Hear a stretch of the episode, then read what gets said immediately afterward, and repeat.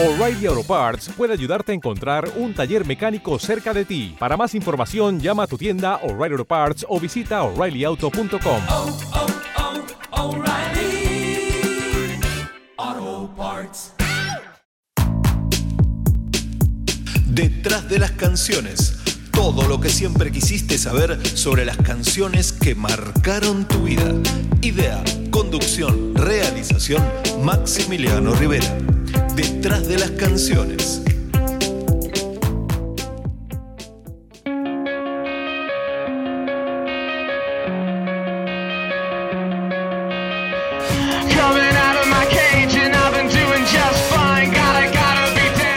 Muchas canciones encierran historias que merecen ser contadas, porque cuando una canción te conmueve, de algún modo querés ir más allá y saber todo sobre la gestación de esa melodía y esa letra que se instalaron dentro tuyo y que ya son parte de la banda sonora de tu vida. Hoy te voy a hablar de la banda norteamericana The Killers y su mega hit Mr. Brightside, que se traduce como Señor Optimista, canción incluida en su multi exitoso álbum debut titulado Hot Fuzz, editado el 7 de junio del año 2004. Una canción cuyo origen proviene de una situación amorosa real que dejó un importante malestar en el líder y vocalista de esta banda. Además, les voy a contar no solo cómo se gestó esta canción, sino también las repercusiones que ha tenido durante la pandemia de coronavirus, logrando convertirse no solo en un clásico indiscutible en el rock posterior al año 2000, sino también en la canción que más semanas ha estado en los charts del Reino Unido. Así que, sed bienvenidos.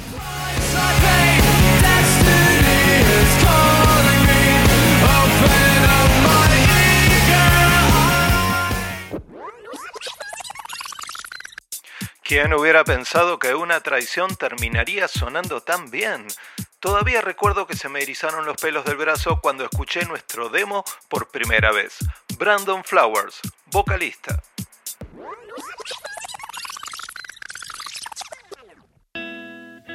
Bueno, hola, ¿qué tal? ¿Cómo anda la gente? ¿Cómo anda la audiencia? Mi nombre es Maximiliano Rivera y les doy la bienvenida a la primera emisión de la quinta temporada ya de este humilde ciclo denominado Detrás de las canciones que los primeros días de cada mes durante eh, 10 emisiones por año, este, bueno, eh, ahí aparece y les cuento la historia detrás de algunas canciones que seguramente marcaron su vida, o no tanto, pero bueno, lo importante también es saber qué pasó atrás de todo eso.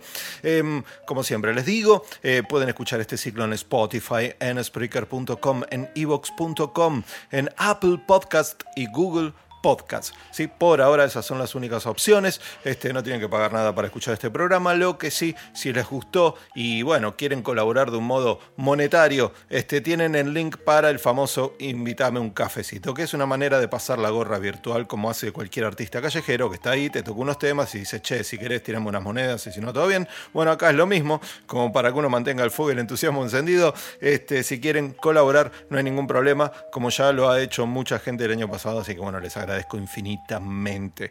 Eh, bueno, eh, listo, arranquemos entonces la quinta temporada de este ciclo. Gracias por estar ahí de nuevo y por seguir acompañando este ciclo que sigue creciendo ahí en audiencia. ¿Sí? Em, bien. Em, arranquemos, a ver, porque les tengo que contar la historia de un modo interesante, porque yo siempre les cuento la historia de la banda hasta el momento en que se compone la canción, de la banda o el artista, mejor dicho. Bueno, eh, acá las dos cosas van eh, en paralelo, o sea, el origen de la canción sucedió mientras también se estaba formando la banda, así que... Eh, no van a tener que esperar mucho para conocer la historia de la canción. Em, bien, año 2001. El señor Brandon Flowers eh, es expulsado de su primera banda. Era un trío de synth pop eh, proveniente de Las Vegas, de donde es oriundo el señor Brandon Flowers. Eh, ese trío era conocido como Blush Response. Bueno, ¿por qué? Porque ellos se querían mudar a Los Ángeles para ver si había un poco más de posibilidades. Y Brandon dijo, nada, ni en pedo, yo me quedo acá. Y bueno, se quedó dando vueltas por ahí Brandon y asistió a un concierto de Oasis en el Hard Rock Hotel and Casino, ahí en Las Vegas. Y cuando vio ese concierto, Flowers dijo, listo, me quiero dedicar a la música, yo quiero ser eso. ¿Qué cuenta Brandon Flowers de esa época? Dice, em, solía buscar en los clasificados de bandas en Las Vegas, eh, respondía a anuncios e iba a las casas de la gente y tocaba con ellos. Después de cuatro o cinco comienzos en falso, conocí a Dave Kuning y empezamos a tocar juntos. Claro, en ese tiempo Dave Kuning, eh, guitarrista eh, de 25 años que se había mudado desde, desde Iowa eh, a Las Vegas, eh, publicó un anuncio en un periódico manifestando su deseo de formar una banda de rock. Flowers encontró dicho aviso y acudió al llamado. Luego de conocer a Dave, comenzaron la búsqueda de músicos con estilos similares a ellos, y ambos compartieron sus influencias musicales y de pronto empezaron a escribir canciones en el departamento de Kuning. El nombre del grupo de donde provino? Bueno, lo obtuvieron viendo el video de la canción Crystal de New Order. Eh, ¿Y cómo fue que la obtuvieron de ahí? Bueno, ahora les cuento, pero mientras escuchemos un poco de esa canción Crystal de New Order.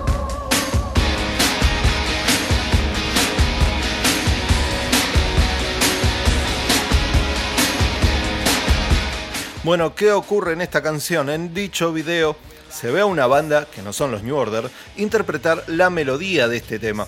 Y en el bombo de la batería, donde habitualmente se pone el nombre de la banda, se lee la leyenda The Killers. Bueno, estos muchachos lo vieron y dijeron, listo, es este el nombre. Y después de tomar el nombre, The Killers también copió la idea. ¿Por qué? Porque más, más adelante, en el video de Mr. Brightside, eh, puso el nombre de otra banda ficticia en la batería del video, que era The Genius Sex Poets. Eh, los genios poetas sexuales, algo así. Lo que no sé si alguna banda se puso este nombre, eso sí. Bien, eh, a fines de 2001, los muchachos, junto al baterista Matt Norcross y el bajista Dale Neal, quien anteriormente fue compañero de cuarto de Dave Kuning, eh, se encargó del bajo en dos de las pistas. ¿sí? Grabaron un demo en el estudio Kill the Messenger de Las Vegas. Este demo contenía cuatro canciones. Desperate, Repulsable y las primeras versiones de Mr. Brightside y Under the Gun. También te cuento que Kuning y Flowers tocaron en vivo por primera vez en el Café Expreso Roma en Las Vegas en enero del año 2002 y fue aquí donde Mr. Brightside, la canción de la cual te estoy hablando hoy, sonó por primera vez. Ellos dos, juntos con Neil y Norcross, comenzaron a tocar en numerosos lugares alrededor de Las Vegas donde además entregaban copias gratis de su demo. La famosa Te regalo el CD que tantas bandas han usado, a ver si en una de esas llega alguien importante e influyente. Bien, recordemos que todavía se usaba copiar el CD virgen y repartir. Sin embargo, en el verano boreal del año 2002, despidieron al baterista Matt Norcross, quien fue reemplazado brevemente por Brian Havens, quien también terminó siendo despedido. Posteriormente, el bajista Dale Neal también abandonó la banda por motivos personales. Pero bueno, tanto cambio de músicos pronto llegaría a su fin. A ver, cuenta Brandon Flowers. Mark Stormer, eh, quien finalmente fue bajista de The Killers, estaba en una banda llamada Negative Ponies. Solía venir a vernos a mí y a Dave, y eso me dejó alucinado. Eh, no estábamos acostumbrados a que la gente nos mostrara respeto en Las Vegas, pero Mark y Dave se hicieron amigos y finalmente empezó a tocar con nosotros. Lo mismo pasó con Ronnie Benucci, quien hasta el día de hoy es el baterista de la banda.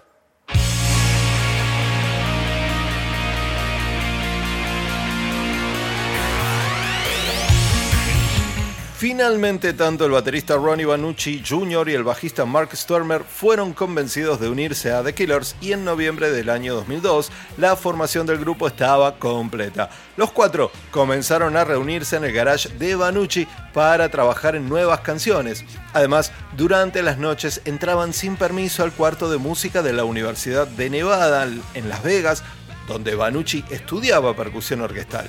Eh, bueno, y ahí trabajaban, ¿sí? El grupo escribió gran parte del álbum debut Hot Fuzz durante estas sesiones, incluidos los que en el futuro serían los singles Smile Like You Mean It y Somebody Told Me.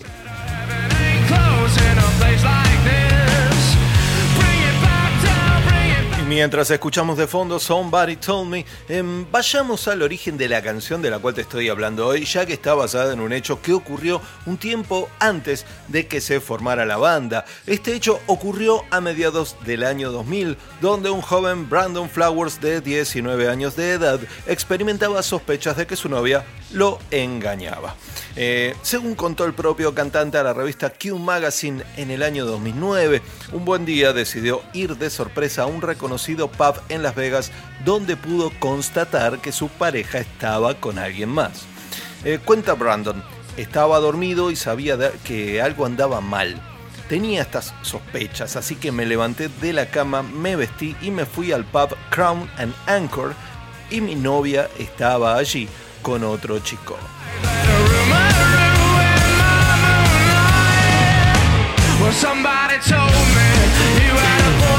Bueno, así de simple y así de terrible, ¿no? Directo. Fui, fue, lo vio y se pudrió todo. Por ese entonces, Flowers vivía en una habitación que le alquilaba a su hermana por 200 dólares al mes. Le hizo precio la hermana, ¿no? Macanudísima. Y dormía en una cama de princesa que se había hecho para su sobrina. Fue ahí que Brandon se inspiró. De hecho, eh, cuenta él, había escrito la letra en papel de cuaderno con un bolígrafo. Todavía no estaba escribiendo en un teléfono celular como lo hago hoy, de hecho ya no se escribe con lápiz y papel. Bueno, algunos quedan, ¿eh? Ojo, Brandon.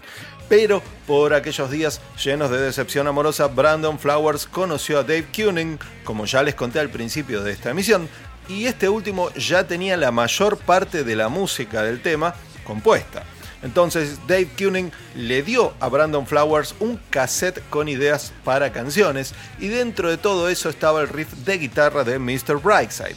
Con eso, Brandon le puso un coro y algunas letras, pero no fue hasta que la probaron por primera vez con un baterista que supieron que la canción tenía gancho. Sobre la letra, eh, Brandon dijo que le dio el título de Mr. Brightside porque él se considera un optimista y trata de ver el lado bueno de las cosas. Por eso cuando se traduce al español significa señor optimista. Todas las emociones de la canción son reales. Cuando estaba escribiendo la letra, mis heridas aún estaban frescas. Soy el señor Brightside. Y creo que esta es la razón por la que la canción ha persistido en el tiempo, porque es real. La gente se da cuenta de esas cosas. Brandon Flowers, vocalista.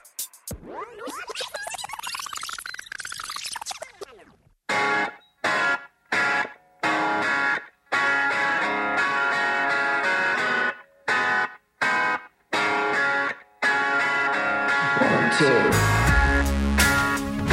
Bien, eh, cuenta el señor Brandon Flowers una vez que obtuvo el cassette que le dio Dave Kuning. Al principio, cuando escuché por primera vez el riff y esos acordes, escribí la letra y no perdimos mucho tiempo. Entramos e hicimos demos bastante rápido después de eso. Por eso también no hay un segundo verso. El segundo eh, verso de la canción es el mismo que el primero, simplemente no tenía otras líneas y terminó juntándose todo. Aún recuerdo cuando la escuché con el beat eh, por primera vez porque solíamos tocarla solo Dave y yo en su apartamento. No teníamos ni bajista ni baterista, así que el bajo lo tocaba yo. Estábamos probando bateristas y la primera vez que la escuché con el ritmo eh, se me pusieron los pelos de punta y supe que realmente me encantaba, pero no sabía que se convertiría en algo tan grande. Y, ahí fue cuando eh, entonces la estructura tomó forma. Eh, dice Brandon Flowers sobre la repetición de la melodía. Cambié un par de palabras y hay un poco de énfasis diferente en el segundo verso, pero eso eh, fue solo una especie de procrastinación. A veces supongo que funciona. Les digo, eh, oyente, por si ustedes no saben, la procrastinación consiste en posponer tareas importantes pendientes a pesar de tener la oportunidad de llevarlas a cabo. Es decir, tenés el tiempo y la ocasión para hacer eso que siempre querías hacer y no lo haces. Eso se llama procrastinación. Cerramos paréntesis educativo y continuamos. En Brandon y, y Dave Kuning usaron eh, una caja de ritmos para grabar el famoso demo de Mr. Brightside que lanzaron años después en la compilación Direct Hits y que ahí estábamos escuchando.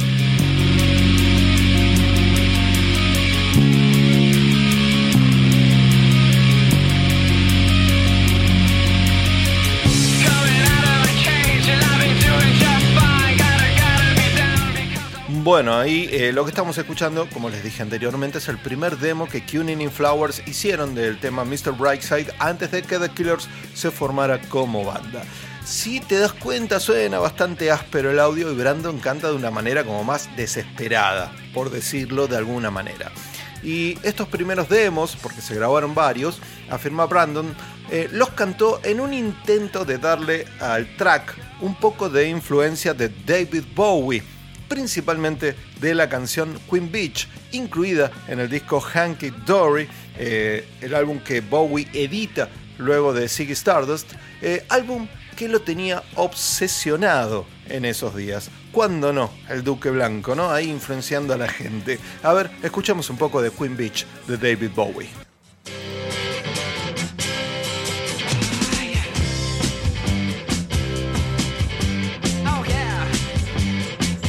Mientras escuchamos ahí a Bowie, em, te cuento que la letra, eh, eh, para la letra, Flowers, mejor dicho, eh, tomó algunas cosas de la letra de esta canción que estábamos escuchando.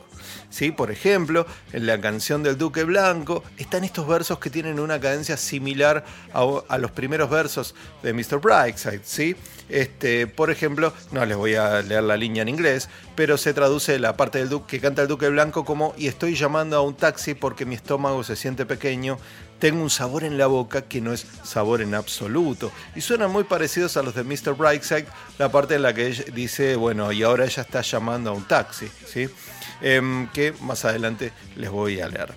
Al respecto, eh, Brandon cuenta que estaba obsesionado con el disco Hanky Dory cuando tenía 19 años. Eh, hay una urgencia en eso y sentí que hablaba en serio, así que dije, está bien, yo quiero hacer eso. Ok, pero en el momento en que debieron entrar al estudio ya para terminar de grabarla, eh, Brandon decidió cambiar la línea vocal influenciada por David Bowie y darle un toque menos oscuro para hacerla más tranqui. ¿Y en quién se, influ- se influenció? Bueno, en este señor. Sweet 16 and leather boots.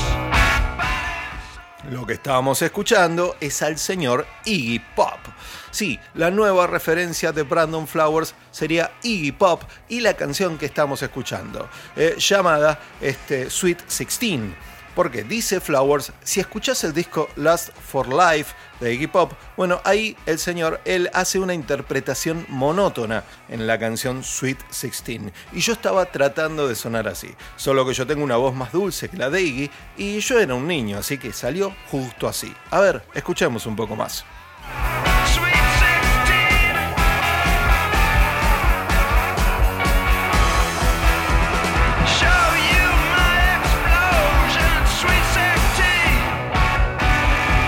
Bueno, la canción Mr. Brightside fue mezclada para su inclus- inclusión en el álbum Hot Fuzz por Mark Needham junto con los socios comerciales Brad Merrick y Jeff Saltzman. ¿sí? Este, creo que ese era el manager de Green Day. La canción eh, se grabó por primera vez como, con una mezcla de referencia en poco más de media hora en una consola de 8 canales sin automatización, eh, según contó Mark Needham. A pesar de varios remixes posteriores, los miembros de The Killers prefirieron el demo original que luego llegó al disco. Bueno, no fue tan así. En realidad lo tocaron bastante, de hecho Brandon grabó la, la pista de voz de otra manera. Ahora bien, otra de las cosas importantes a destacar de Mr. Brightside es que la, es la única canción de Hot Fuzz que quedó intacta desde su composición hasta la elaboración total del disco. Todo lo demás que habían compuesto en los años previos con Dave Kuning lo tiraron a la basura. ¿Por qué? Bueno, eh, cuenta Brandon. Mr. Brightside la debimos de escribir hacia finales del año 2001. Dave y yo estábamos escribiendo un montón de canciones en aquella época, intentando averiguar qué nos hacía clic. Recuerdo que fuimos a un Virgin Megastore para comprar Is This It, el disco debut de los Strokes, el día que salió. Y cuando lo pusimos en el coche, el disco sonaba simplemente perfecto. Y me deprimí tanto después de aquello que tiramos todo lo que teníamos y la única canción que pasó el corte y permaneció fue Mr. Brightside.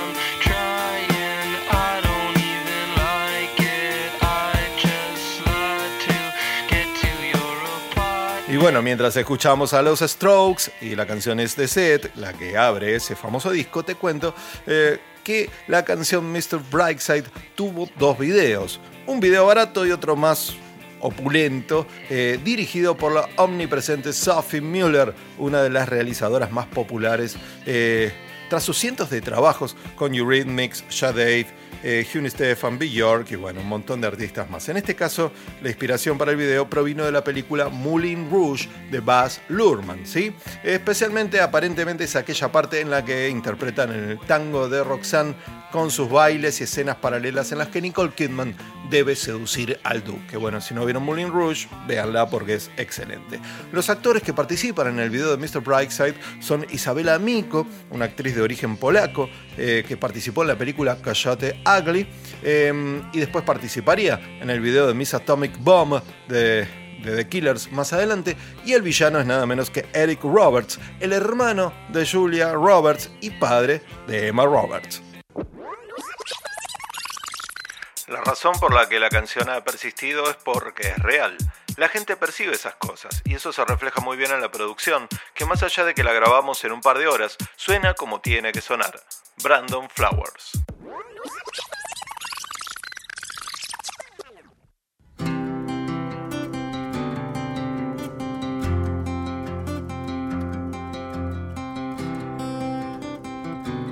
Estoy saliendo de la jaula. Lo estuve llevando bien. Debo de estar deprimido porque lo quiero todo. Empezó con un beso. ¿Cómo es que terminó así? Era solo un beso.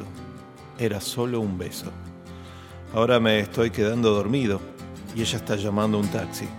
Mientras tanto, él fuma un cigarrillo y ella le da una pitada. Ahora se van a la cama y mi estómago está revuelto. Y todo está en mi cabeza, pero ella le toca el pecho y ahora él le quita el vestido. Por favor, déjame ir. Y no puedo mirar. Me está matando y está tomando el control. Los celos traen de vuelta a los santos hacia el mar. Estoy nadando entre murmullos enfermizos, asfixiándome con tus coartadas. Pero es el precio que pago. El destino me llama abriendo mis ansiosos ojos, porque soy Mr. Brightside. Mr. Brightside. Brandon Flowers. Dave Kuning.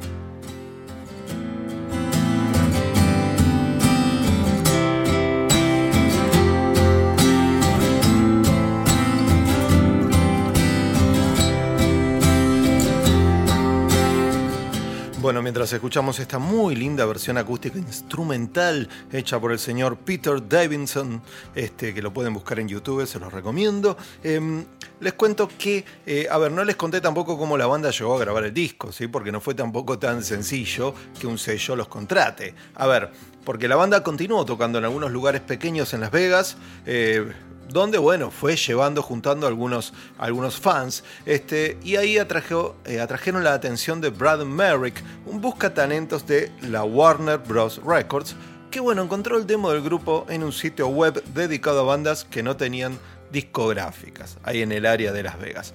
Bueno, el tipo, eh, Brad Merrick, llevó a la banda a la zona de San Francisco, ¿sí? más bien, mejor dicho, a Berkeley, a grabar un demo con el ex manager de Green Day, el señor Jeff Saltzman, eh, para luego enviar este demo a los principales sellos discográficos de Estados Unidos. Bueno, la mayoría de los sellos rechazaron a la banda, pero Warner Bros. los invitó al evento Mob Fest en Chicago. Y aunque Warner Bros. no quedó muy impresionado con The Killers eh, después del evento, eh, la banda sí llamó la atención de un tal Niall Norbury, quien era este, del Reino Unido, proveniente del Reino Unido. Bueno, Norbury llevó consigo el demo con cinco canciones compuestas por la banda y se lo mostró a su amigo Ben Durling, que trabajaba en la discográfica independiente Lizard King Records. El material gustó y The Killers firmaron con el sello británico en del año, perdón, en julio del año 2003.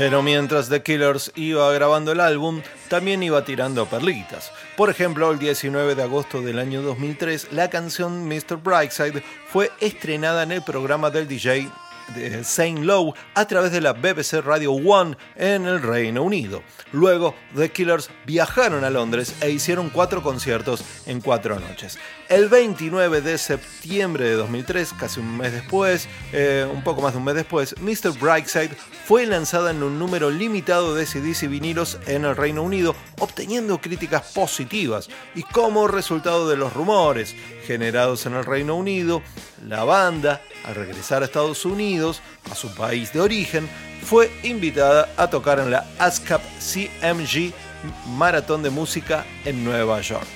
Eh, y hay una variedad de sellos discográficos. Dijeron, che, acá estos tipos andan bien en el Reino Unido, vamos a darle un poco de bola. Así que ahí se vieron interesados en el grupo, ¿no? Este, como te ven, te tratan, diría la querida Mirta Legrand. Pero finalmente Island Def Jam fue escogida, el, se- el sello Island Def Jam, perdón, fue escogido y la banda terminó de grabar Hot Fuzz en noviembre del año 2003 en Berkeley junto a Jeff Satzman. Decidieron no cambiar mucho los demos grabados anteriormente ya que sentían una mayor espontaneidad, cosa que en las nuevas grabaciones no sucedía.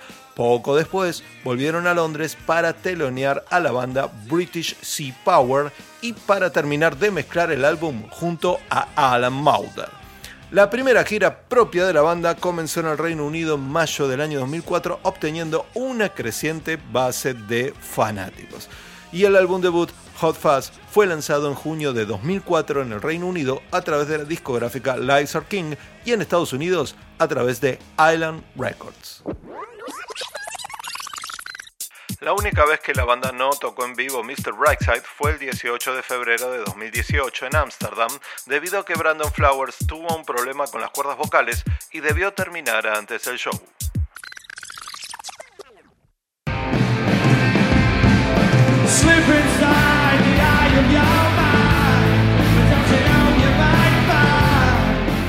Bueno, mientras escuchamos a Oasis de fondo, recordemos que Brandon Flowers había ido a ver a Oasis y dijo, bueno, me quiero dedicar a la música. Eh, te cuento que la banda sabía, cuando escuchó Mr. Brightside terminada, que tenían un éxito ahí en sus manos y se dieron cuenta más que nada cuando tocaron en el Festival de Glastonbury en Inglaterra, en creo que fue en su primera actuación ahí. La banda había estado tocando mucho eh, en lugares pequeños, ahí por el Reino Unido, y la canción había despegado bastante en la radio. Y estaban tocando en la carpa John Peel del festival, y cuando llegaron a esa canción, bueno, según Brandon Flowers, se disparó toda la mierda porque ya parecía un show de los Sex Pistols, estaban todos enloquecidos.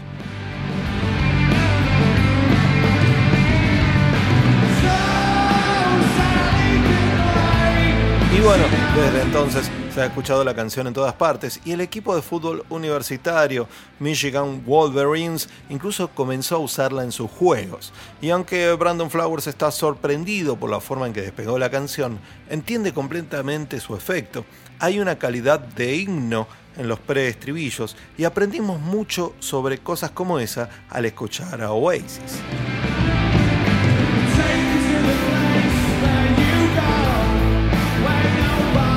De hecho, realmente eh, puedes escuchar esas influencias filtrándose en Hot Fuzz y la forma en que configuramos el coro en Somebody Told Me o Mr. Brightside. Creo que la cualidad del himno eh, es yo tratando de vencer a Don't Look Back in Anger de Oasis o Where the Streets Have No Name de YouTube. Es una locura pensar que eso era lo que estaba pensando en ese momento, pero eso es lo que estaba pensando.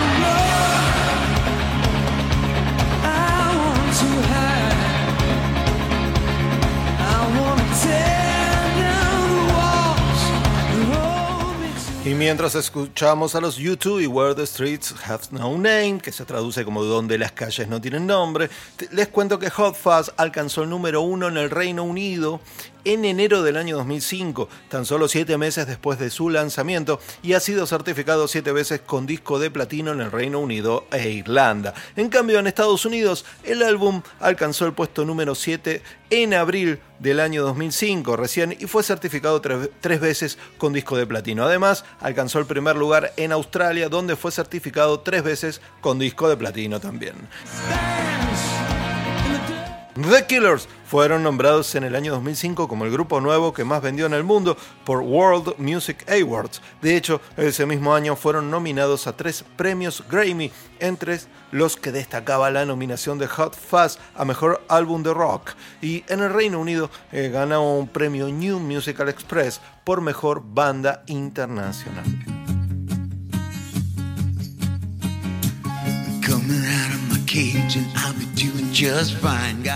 Y bien, aunque Mr. Brightside jamás fue número uno, dada su condición de canción de rock, eh, ha terminado siendo una de las canciones más exitosas de la historia. Así en general, eh, va camino a los 1.600 millones de reproducciones en Spotify, pese a que la plataforma de streaming es, eh, se creó posteriormente a la edición del tema y pese a ser una canción de rock. ¿sí? Mr. Brightside no es ni más ni menos que la canción que más ha resistido en la historia del top 100 británico, ya que ha estado en, en listas eh, 239 semanas, es decir, casi 5 años, obviamente no de un modo consecutivo, pero son 239 semanas. La cuestión es que el tema sigue ahí sonando sin que nadie termine de argumentar por qué sus números son tan masivos.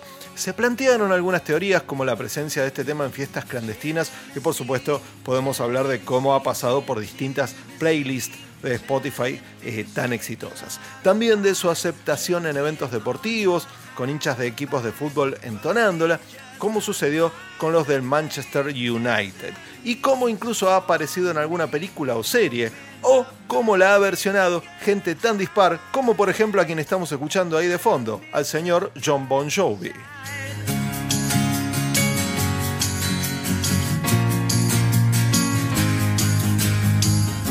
I'm coming out of my cage and I'll be doing just fine. Gotta, gotta be down because I want it all. Started out. Pero no solo la grabó Bon Jovi, sino también el señor Paul Anka. Sí, el señor Paul Anka es como si te la grabara Frank Sinatra de alguna manera. Eh, también grabó la canción, miren, escuchen. Va, escuchen, no miren. Eso. Coming out of my cage, I'm doing just fine. I gotta, gotta be down. I'm wanting it all. It started out with a kiss. How did it end up like this? Only a kiss, it was only a kiss. Now Bueno, mientras escuchamos ahí a Polanca, eh, bueno, hay algo que leí por ahí que me gustó mucho, que dice que estamos en un tiempo en el que mientras se ponen en duda los valores de las obras antiguas, hay obras que se erigen en inesperados símbolos del nuevo tiempo. Y para muchos, una de las últimas canciones en pasar por ese filtro de la historia ha sido Mr. Brightside. Eh, este tema, bueno, fue reivindicado en las redes sociales, incluso luego de ciertos sucesos. ¿sí? Eh, uno de ellos fue la oleada antirracista originada en los Estados Unidos a raíz del asesinato del señor George Floyd. Y este trágico hecho ocurrió el 25 de mayo del año 2020 en el vecindario de Powderhorn, en la ciudad estadounidense de Minneapolis, como resultado de la brutalidad del policía Derek Chauvin, quien al presionar eh, con su rodilla el cuello de Floyd contra el pavimento durante 8 minutos y 46 segundos, terminó matándolo por asfixia. Terrible. Y en pocos días el hecho generó una oleada de indignación y protestas a lo largo del país en contra del racismo, eh, la xenofobia y los abusos hacia ciudadanos afroestadounidenses. Y en ese momento, para sumarse a las protestas, las redes sociales, cuando no, se hicieron eco del cambio de acepción que experimentó uno de los versos de la canción, ya que aprovechando la similitud sonora cuando Brandon Flowers canta Now I'm falling asleep and she's calling a cab, eh, que se traduce como ahora me estoy quedando dormido y ella está pidiendo un taxi, decenas de tuiteros han aprovechado para unir la preposición y el sustantivo finales y conformar así a cab, eh, que es un acrónimo de la expresión All cops are bastards. Todos los policías son bastardos. El resultado, bueno, publicaciones virales con cientos de miles de retweets en los que traducido al castellano se lee Ahora me estoy quedando dormido y ella dice a cab. Un eslogan que en 2020 aumentó su popularidad en Estados Unidos, bueno, como te conté, tras el asesinato de Floyd. Y también la, consigna eh, The Fund de Police, que pide recortar el presupuesto del cuerpo de policía y relocalizar esos fondos en diferentes movimientos sociales. Em, The Killers no se pronunció públicamente al respecto sobre esta adaptación que se hizo en las redes, pero se manifestó en contra del discurso racista del en ese entonces presidente Donald Donald Trump y su iniciativa de construir un muro en la frontera con México.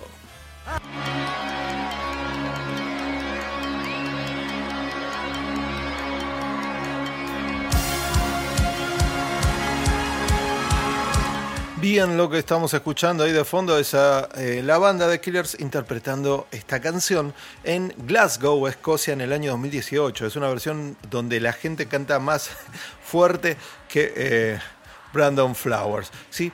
Eh, bien, em, otra de las frases de la canción Now I'm coming out of my cage and I'm doing just fine. Em, ahora estoy saliendo de mi jaula y lo llevo bien, em, que es la, la frase que abre la canción. Eh, también experimentó en los días posteriores a la pandemia de coronavirus una adaptación de su connotación original. Muchos tuiteros usaron ese verso del tema como una metáfora de la desescalada en la que poco a poco vamos abandonando la jaula en la que estuvimos encerrados por la pandemia.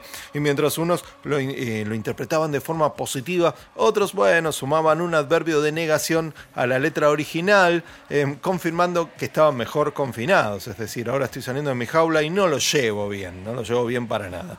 Eh, de hecho, a principios de marzo de 2020, cuando la emergencia sanitaria nos obligaba a concientizarnos respecto a nuestra higiene, Brandon Flowers, ni lerdo ni perezoso, se apoyó en la popularidad del tema para utilizar su estribillo como cronómetro del tiempo que debemos invertir en lavarnos las manos cada día, alcanzando cientos de miles de retweets en el video publicado. Claro, nosotros nos decían acá en Argentina hay que lavarse las manos cantando el feliz cumpleaños. Eh, una vez que terminas, listo, ya te puedes enjuagar. Bueno, Brandon Flowers dijo, che, modernicemos esto, canten el estribillo de mi canción, dale, que está repiola.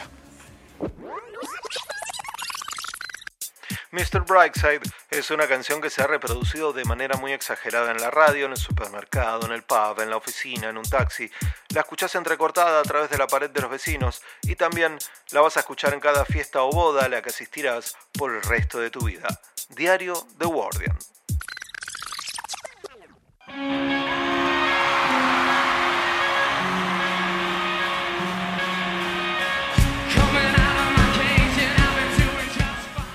Bueno, resumiendo y a modo de reflexión final, eh, lo que inspiró la canción Mr. Brightside es algo que, bueno, le suele pasar a todo el mundo, pero en un punto hay que ser conscientes de que los artistas, los creadores, los escritores, los poetas, los compositores, como suelo pensar yo, tienen un dolor rentable.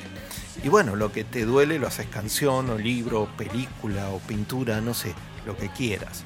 Porque de algún modo la vida se divide entre los que crean y los que miramos de afuera y percibimos, no recibimos eso que nos transmiten los artistas. Y bueno, lo loco es que a ambos nos pasan las mismas cosas, más allá de que estemos en distintos planos. Así que bueno, de este lado lo tomamos y lo hacemos nuestro y eh, esa obra. Y básicamente es un, bueno, hey, eso que estás cantando es lo que me está pasando a mí o que me pasó alguna vez. Y bueno, así es como me siento o así es como me sentía. Porque en general cuando compones una canción, supongo, tu sueño es que todo el mundo la cante, ¿no? Bueno, eh, Brandon Flowers en ese aspecto fue tocado por la varita mágica y, además encima sacó a pasear la historia de la infidelidad de su novia ya como riéndose. Sí, mira, me engañaron, pero mira qué temazo que hice. Y además ahora el tipo es millonario. Pero más allá de eso, lo mejor es que la gente eh, hizo suya esta canción, sobre todo en el Reino Unido. Y es que este tema, bueno, tiene todo para ser un hit. Un hermoso riff de guitarra, ritmo marchoso, buena letra, un estribillo pegadizo. Tiene todo. Sigue al pie de la letra la receta que Brandon en algún punto tomó de Oasis o de YouTube, ya convertidas en bandas de estadio. Em, pero a veces pienso que si Brandon Flowers quizás hubiera existido en los años 70 o en los años 80, esta canción podría haber sido una balada, ¿no? Porque creo, bueno, cuando cantas tus penas de amor, por lo general eh, no lo haces a un ritmo bailable, al menos así lo era antes. Penas de amor, una buena balada, punto. Pero aquí las penas de amor se cantan a una velocidad de 148 bits por minuto. Y de alguna manera representa, creo yo, lo que es esta época en la que vivimos. Eh, si el dolor se procesa a una velocidad más rápida, más rápido se olvida y se continúa con la vida, lo cual está bueno. Y porque bueno, gracias a la tecnología y a internet a esa velocidad vivimos también. Nos pasan más cosas en menos tiempo y también procesamos más rápido las pérdidas y las desilusiones. Porque bueno, parafrasean, parafraseando a los YouTube en la canción Until the End of the World del año 1991, en estos días perdés demasiado si te paras a pensar.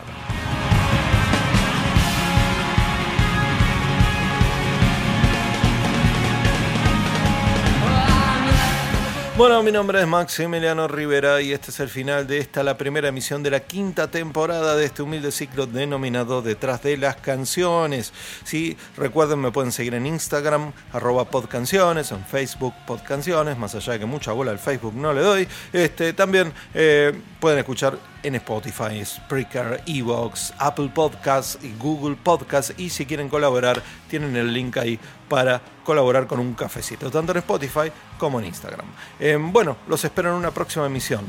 Eh, chau, chau.